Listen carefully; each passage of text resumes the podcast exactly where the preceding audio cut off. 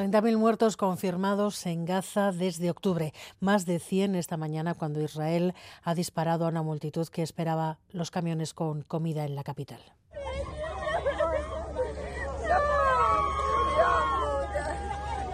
Alfonso Artacho es coordinador de logística de Médicos Sin Fronteras. Acaba de llegar de Rafah, un lugar en el que antes de la guerra vivían unas 300.000 personas. Ahora mismo hay allí casi un millón y medio de palestinos. Alfonso, buenas noches, ¿qué tal? Hola, buenas noches.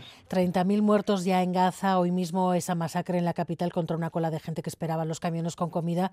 Parece que no se puede superar el horror de lo que está pasando en Gaza, pero se acaba superando. ¿Qué, qué, imagen se ha traído usted de allí? Pues, pues una imagen tremenda, es decir, una imagen de sufrimiento de una población llevada al límite, eh, una población que está al borde de la desesperación, una población que está viviendo ahora mismo en la zona de Rafah completamente hacinadas y con, sin condiciones adecuadas de agua, de saneamiento, viven en abrigos eh, eh, temporales improvisados construidos con madera y con plástico, eh, no tienen de nada, no llega la ayuda humanitaria, en fin, la situación humana en Rafah, que es donde yo he estado trabajando durante este tiempo, que está dentro de la franja es, es, es, inhumana, por decirlo de alguna manera. Rafa, desde hace unas semanas también objetivo israelí era el último punto de Gaza hacia el que se estaba de alguna manera moviendo a la población civil para evitar o sortear los, los ataques israelíes, una zona que ha multiplicado la población por la guerra. Entendemos que no está preparado para el nivel de población. A ello se suman las propias consecuencias de los, de los ataques. Nos decía que la ayuda tampoco está llegando.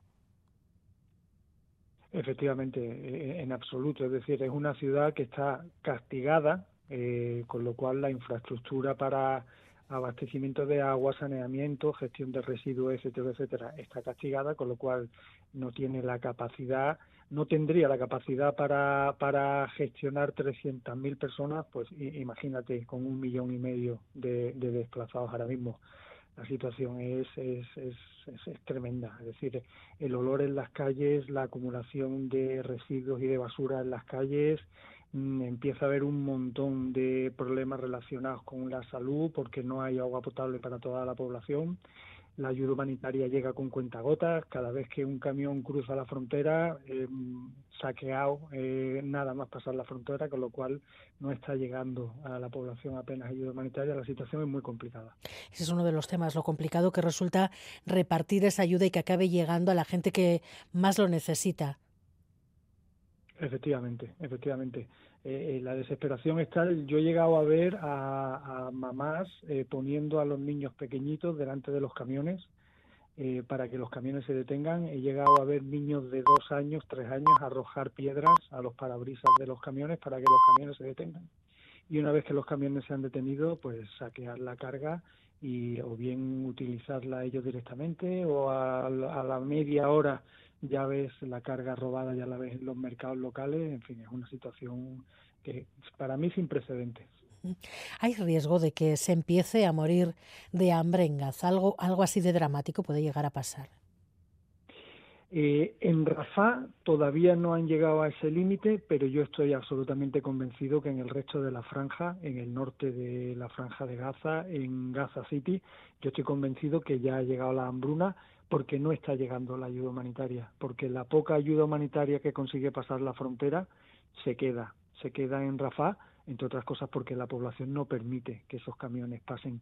Algún camión logra pasar, tienen que ser camiones escoltados eh, con un personal armado, pero lo que está llegando al norte de la franja es con cuentagotas, con lo cual yo estoy convencido que la situación de hambruna ha tenido que llegar ya a Gaza, al norte de la franja. De hecho, este último incidente mm, tiene una relación directa con la situación que se tiene que estar viviendo en el norte, que nosotros no hemos podido siquiera, es decir, no se nos ha permitido ir al norte a ver lo que está ocurriendo pero allí la situación tiene que ser desesperada. La ayuda médica, la ayuda, por ejemplo, de su organización Médicos Sin Fronteras, ¿hasta dónde les dejan estar? ¿Hasta dónde les dejan llegar? Nosotros ahora mismo sí, no nos podemos mover de la zona de, de Rafa y, y Almaguasi. No es posible moverse de ahí.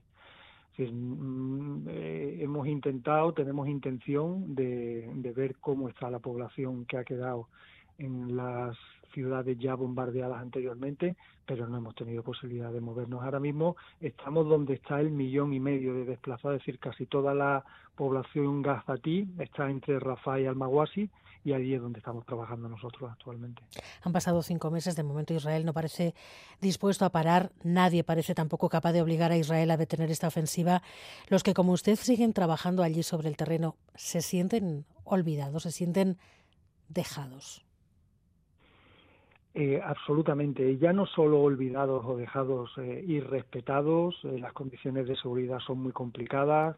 Hace unos días bombardearon una casa donde Israel tenía las coordenadas y sabía que había personal de la Organización de Médicos Sin Fronteras albergado, es decir, olvidados, irrespetados y bueno, y es lamentable que la comunidad internacional esté permitiendo lo que está ocurriendo en la franja de Gaza en estos momentos.